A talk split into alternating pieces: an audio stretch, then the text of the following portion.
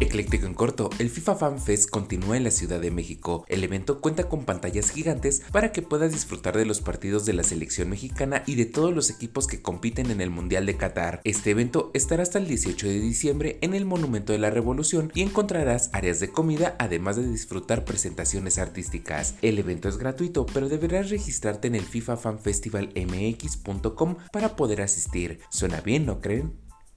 Por si te lo perdiste, la vecindad del Chavo del 8 cobra vida en el Pepsi Center de la Ciudad de México a través de una experiencia inmersiva de realidad virtual para enseñarte su barrio. Esto es gracias a la última tecnología física virtual que te ayudará a caminar por las calles de su vecindad e interactuar con los personajes de Chespirito. El costo es a partir de los 224 pesos. Vaya, vaya, yo sí quiero conocer al Chavo del 8.